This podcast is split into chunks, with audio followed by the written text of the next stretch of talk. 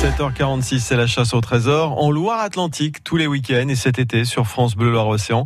Avec Jean-Jacques Lester, la Loire-Atlantique terre de trésors, c'est à voir en ce moment au château de Châteaubriand. Gilles Dassalin, chargé des collections numismatiques au sein de Grand Patrimoine de Loire-Atlantique, a créé cette exposition et vous présente un de ces trésors remarquables découverts chez nous aujourd'hui, le trésor de Blain. Alors, le trésor de Blain a été euh, découvert en 1905 du moins celui dont je vais vous parler a été trouvé en 1905 parce qu'il y en a eu plusieurs. Nous sommes là dans le château de Blain belle forteresse qui existe encore aujourd'hui.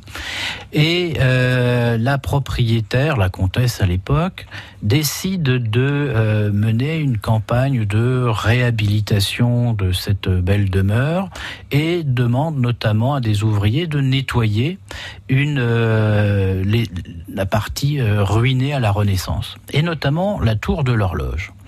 Et euh, les ouvriers en question vont nettoyer la tour, vider le contenu et à 8 mètres 50, je crois, de profondeur, ils vont tomber sur 30 kilos de pièces d'argent.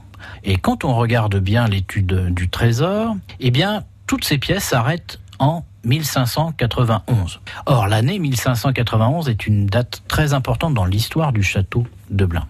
Nous sommes en pleine guerre de, de, religion et le duc de Mercœur, gouverneur de Bretagne, mais surtout euh, le, le, chef du parti de la Ligue, la Sainte Ligue, donc le parti catholique euh, en Bretagne, décide d'attaquer, d'assiéger le, le château de Blain, qui était la grande place forte protestante du pays nantais et il va envoyer 4000 hommes pour prendre le château euh, de Blain. Euh, avec en plus le soutien du roi d'Espagne. Il aura aussi des soldats espagnols avec lui. Et un siège très très brutal, puisqu'il voulait vraiment, euh, j'allais dire, la peau du château.